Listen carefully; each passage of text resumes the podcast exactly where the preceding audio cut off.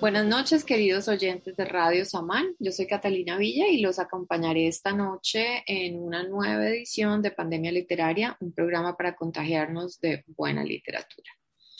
Eh, hoy nos acompaña el escritor Pablo Concha. Pablo, buenas noches. ¿Cómo estás? Buenas noches, Cata. ¿Cómo estás? Muy bien. ¿Y tú? Bien, bien, gracias.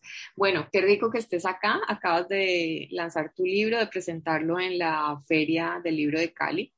Así que una buena coyuntura para invitarte y que nos compartas algunas de tus lecturas favoritas en este programa. Em, Muchas gracias por la invitación y pues un placer estar aquí contigo. Bueno, em, para quienes nos están oyendo, eh, quiero contarles que Pablo Concha nació en Cali en 1980. Él es autor de los libros de cuentos Otra Luz, publicado en 2017, y La piel de las pesadillas eh, el año pasado, pero que fue recientemente lanzado, como les contaba. Eh, ambas obras fueron ganadoras de becas de creación de la convocatoria de estímulos de la Secretaría de Cultura de Cali.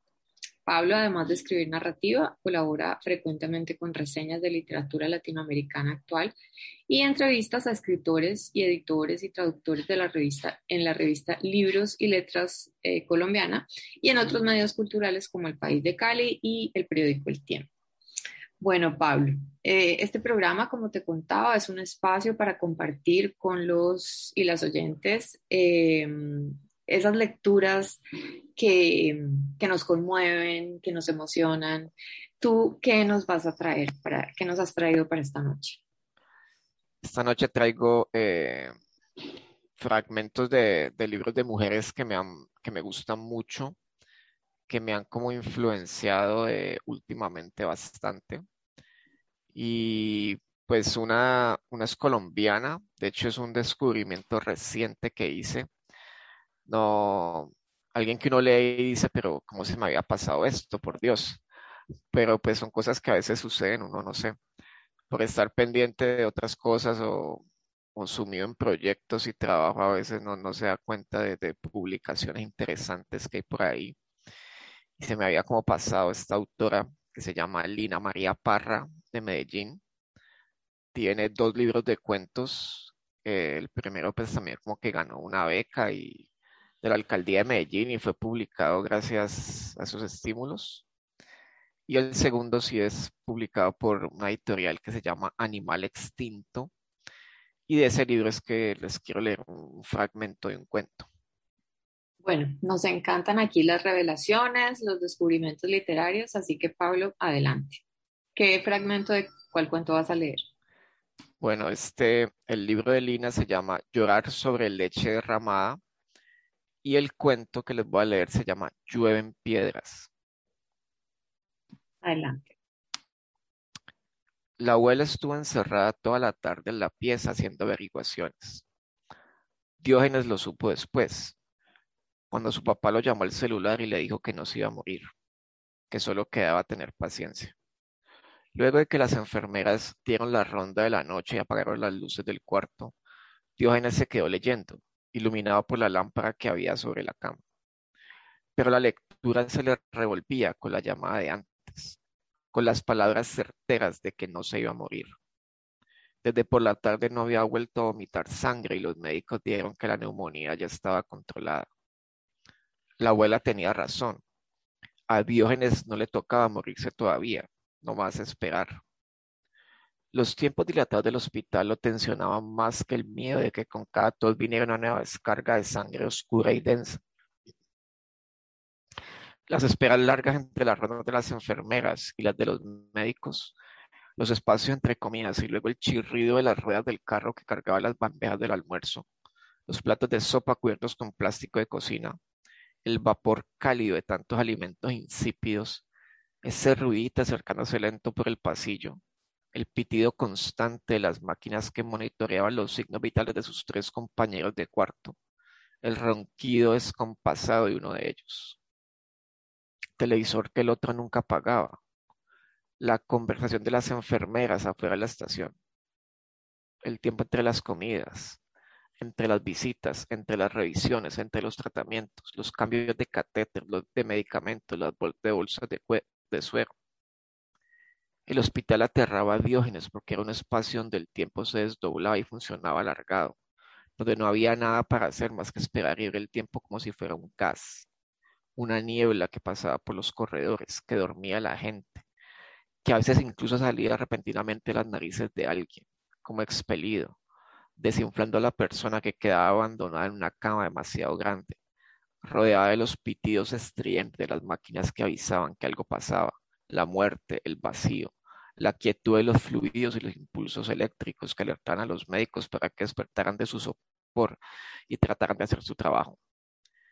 A veces la niebla del tiempo, del movimiento, inflaba de nuevo los cuerpos, otras veces no. Fue como a las tres de la mañana que Diógenes vio cómo se detenía el cuerpo del pelado de la cama junto a la suya. Las enfermeras habían olvidado cerrar las cortinas que separaban a cada paciente, y Diógenes no tenía los alientos para buscar un poco de privacidad. De todas maneras, el otro estaba inconsciente, totalmente drogado débil, o fuera a saber qué. A eso de las tres de la mañana el pelado empezó a toser y a llamar muy débilmente a alguien.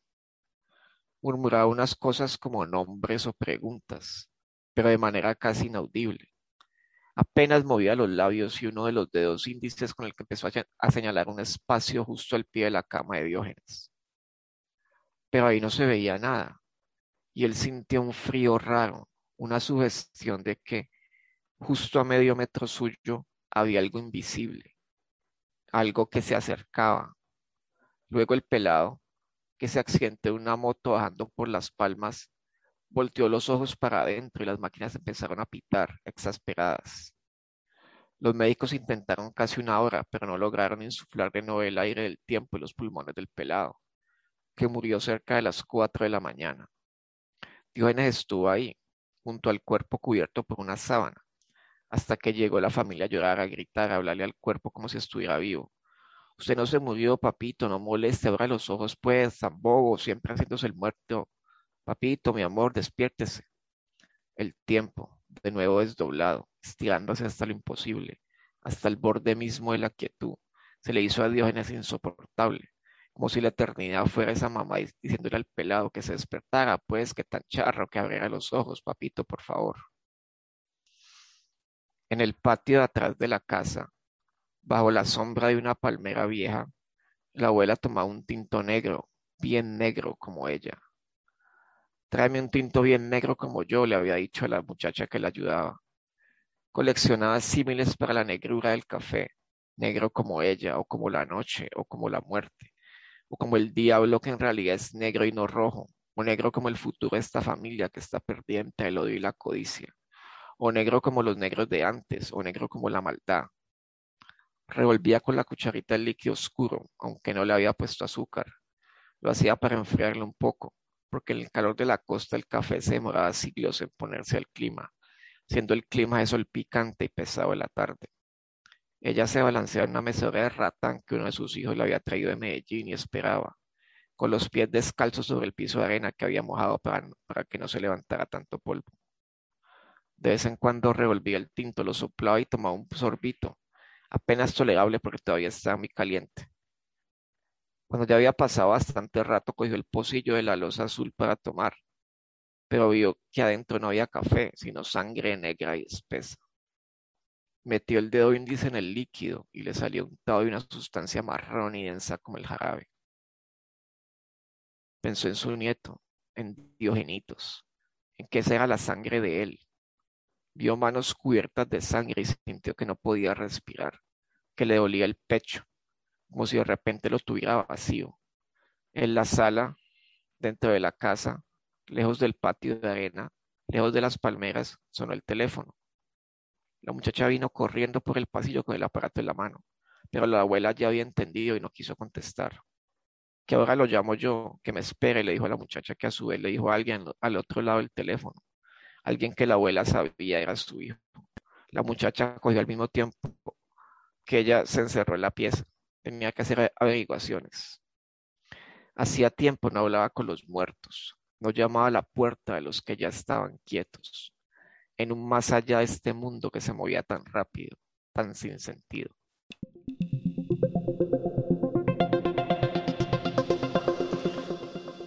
Bueno, ahí voy a hacer una pausa y los dejo con las ganas de, de saber qué pasa en esta historia que es uno de mis cuentos favoritos de, este libro de, de Lina María Parra. bueno, Pablo, nos dejaste en el momento preciso. Sí, sí, no, yo eh, quisiera seguir leyendo, pero el tiempo no nos da para, para leerlo completo, pero es muy bueno.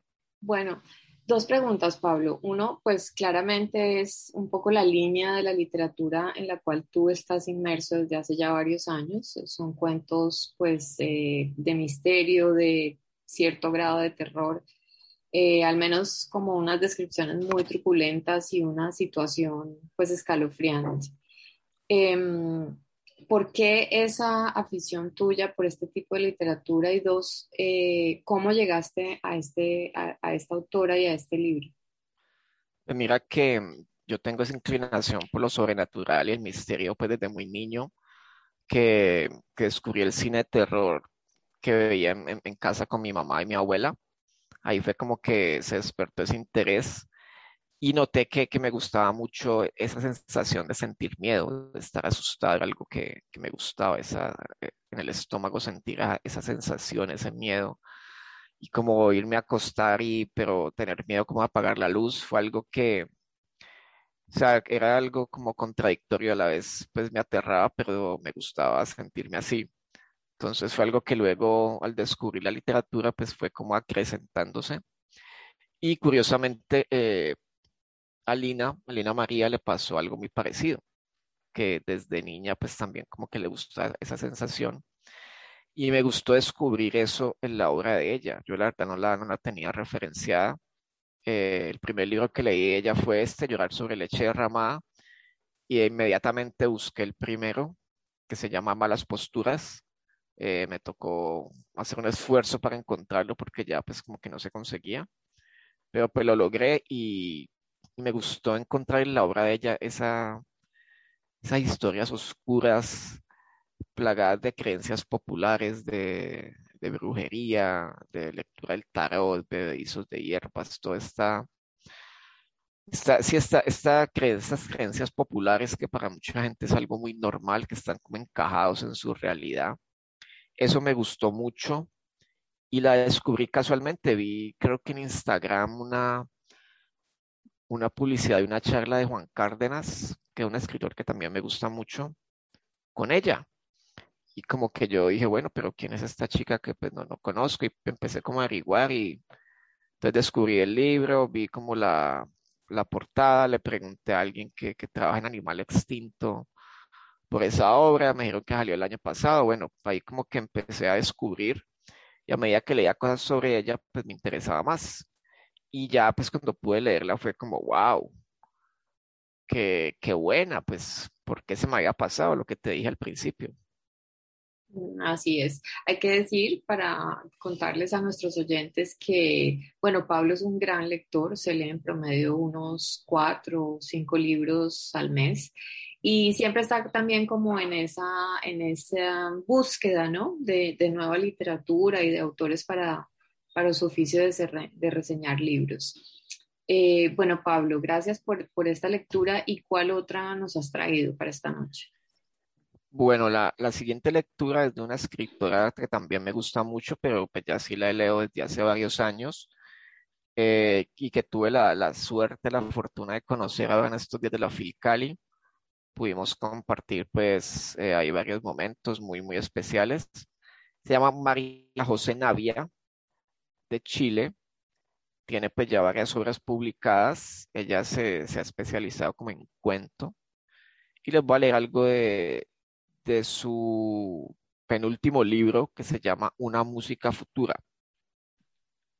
Bueno, nuestros oyentes, o, o al menos los, nuestros fieles seguidores y nuestras fieles seguidoras, eh, recordarán, María José Navia, la escritora chilena, estuvo invitada a este programa de pandemia literaria, en donde nos leyó algunos fragmentos de Cristina Rivera Garza y de Rodrigo Presán. Así que, pues, Pablo, es un gusto que la traigas a ella, eh, esta vez para leer su obra. Adelante.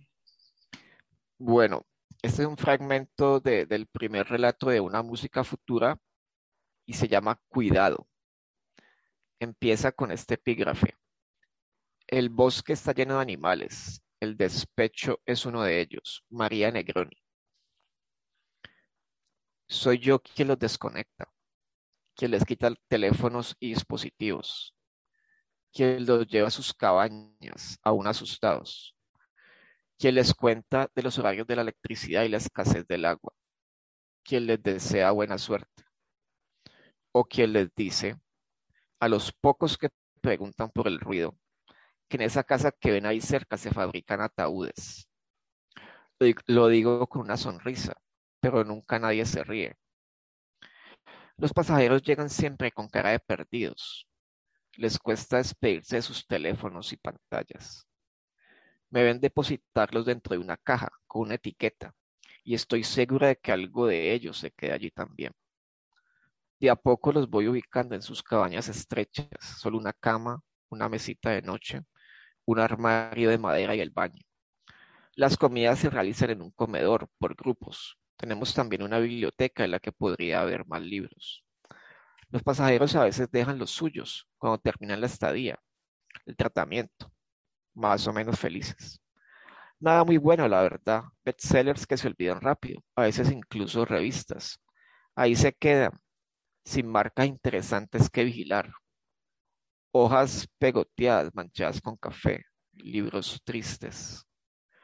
Yo vivo junto a mi hermana en la casa principal, fue mi elección no alojarme en las cabañas, aunque todos los días me toque ir a hacer las rondas para inspeccionar que nadie se haya escondido algún aparato en los calzones. No queríamos llegar a ese nivel de paranoia, pero había casos desesperados de vez en cuando, gente que ofrecía plata, regalos, por unos minutos de conexión. Solo revisar un correo que estaban esperando, me juraban. Solo decirle algo a la familia urgente. Solo un rato. La respuesta era siempre no. Soy también yo la encargada de revisar las cabañas antes de que se realice la última limpieza, la que encuentra calcetines enredados en las sábanas, que luego va a donar la ropa que quedó por ahí tirada, la que lleva las galletas y chocolates a la cocina, la que vacía lo que queda de los productos de belleza en el lavamanos. Ahora guardo el último celular en la caja y acompaño a una mujer rumbo a su habitación. No me mira ni me habla, Está demasiado desabrigada para este clima. Tirita. No tengo nada para ofrecer y en las cabañas no hay calefacción. No sé qué tiene que ver el frío con todo el procedimiento. Clara alguna vez me lo explicó, pero ya no me acuerdo. Hace tres semanas que la acompaño en el sur, a ella y a sus perros. Raúl anda en uno de sus viajes, filmando algo que luego seguro se gana muchos premios de festivales con nombres difíciles de pronunciar. Mejor así, nunca me ha caído bien. Clara dice que está feliz de que esté aquí, que no le gusta quedarse sola tanto tiempo. Pero yo la veo jugar con sus perros de sonrisas que nadie más aquí tiene. Hay una felicidad rara en ella, algo que debiera estar prohibido.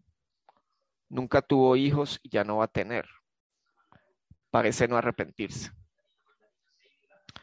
Pongo mi computador sobre un escritorio que mira al lago una mancha celeste que a ratos me da nostalgia. Dejo también mis diccionarios, mi libreta de apuntes. Sobre la cama está la bandeja con el desayuno. Rocío, la mujer que nos ayuda con la cocina, me lo trajo en un gesto que me conmovió. Hace años que no tomo desayuno en la cama. Muerdo una tostada y algo en mí se revuelve. No alcanzo a llegar al baño. Derramo todo junto a la puerta. Menos mal que la pieza de mi hermana está en el piso de abajo y que a esta hora debe estar todavía durmiendo. El olor ácido ya va subiendo por las paredes y puede que sea yo la que lo siente en todas partes, en mi nariz, en mis brazos, en el pelo. Mojo una toalla y la paso por el suelo de madera. Me lavo la cara y me miro, pálida y ojerosa, en el espejo del lavamanos. Todavía no se lo cuento a nadie. Lleno de agua latina y hecho un líquido para hacer burbujas. Lo deja uno de los pasajeros, de los pacientes, de los huéspedes, no sé cómo llamarlos. Mi cuerpo sigue igual, aunque me duelen los pechos cada vez que los toco. Me pica los pezones. Siento que el sexo, siento que del sexo me sale un olor distinto. A veces, antes de acostarme, meto un dedo y me lo llevo a la nariz. Siempre me gustó sentirme sucia. Ahora, en cambio, las náuseas me sorprenden y me humillan El mundo entero parece impregnado de un olor que no soporto. Aprovecho de bañarme mientras dure el agua caliente. Son solo unas horas, luego todos quedan condenados a las duchas heladas. Más frío. ¿Por qué era lo del frío? Sumerjo la cabeza y por un instante no puedo oír nada. Obligo a mi cuerpo a aguantar la respiración. Luego me arrepiento. Me da miedo hacernos daño.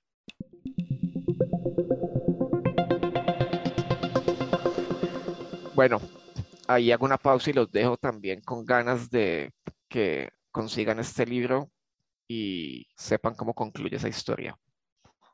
Sí, sí, leí ese cuento hace poco justamente para la charla con María José y eh, no sé si recuerdas, Pablo, que tú también estuviste ahí presente, como este interés particular que ella tiene sobre las nuevas tecnologías que han invadido un poco la vida cotidiana de la sociedad contemporánea, ¿no?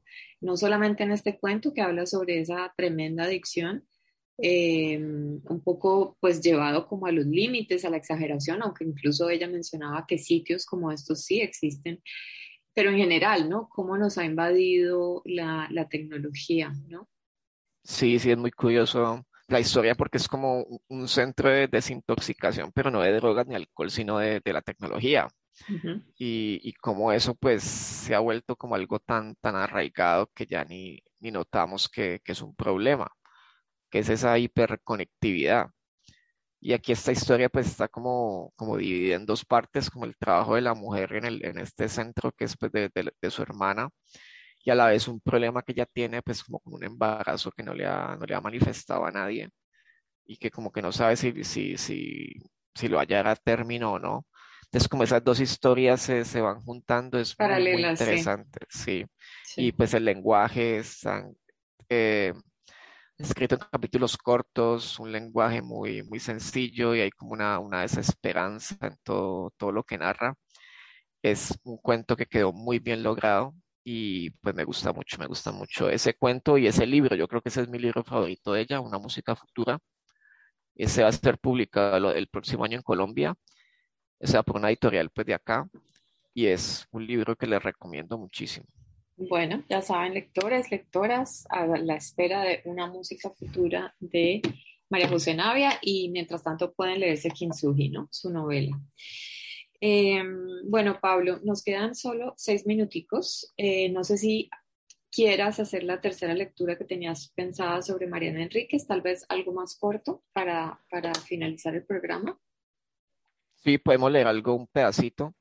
Eh, Mariana Enríquez, pues es la reina de, de la literatura en Latinoamérica, yo creo que de manera incuestionable. Se ganó el premio Herralde con Nuestra parte de noche, lo cual es muy significativo porque es la primera novela de terror, claramente de terror, que gana un premio así tan importante y, más en, en, nuestro idioma y esto pues la, fue la consagración absoluta. Y esa novela es pues absolutamente genial en todos los sentidos. Eh, los, que, los que no la han leído y les gusta el terror, pues esto es lo mejor que van a poder encontrar. Les voy a leer un fragmento muy corto de, de una parte del libro. Es un libro muy, muy extenso, tiene casi 700 páginas. Voy a leer un fragmento que se llama La mano izquierda. El doctor Bradford entra en la oscuridad. Misiones Argentina, enero de 1983. ¿Vamos a poder dormir esta noche, Pablo? Eh, sí, sí, yo espero que sí. Si se duermen un poquito más tarde y miran alguna imagen bonita por allí, de pronto sí. Bueno, adelante.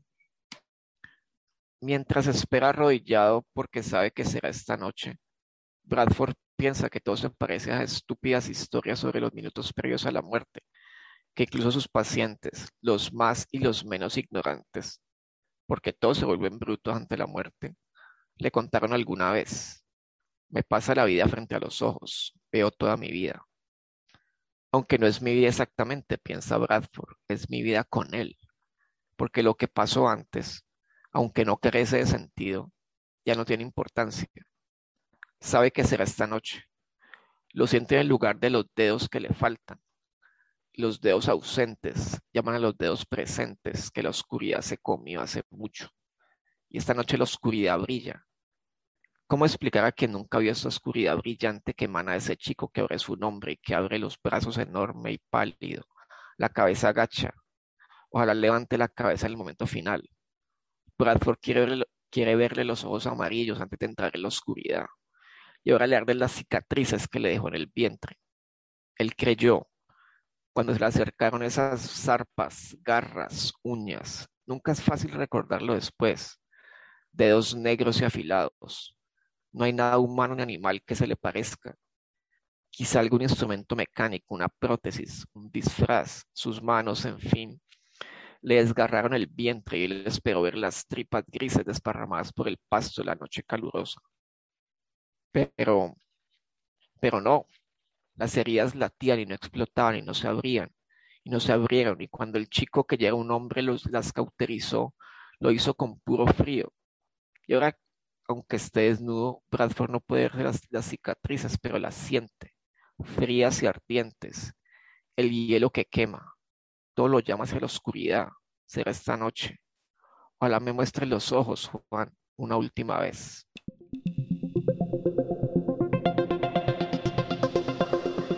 Bueno, hay un pequeño, muy pequeño, muy pequeño, muy breve abrebocas de este libro que, como les digo, es lo máximo, quizá la mejor novela de terror escrita en lengua española en la historia de la literatura, me atrevo a, afirmar.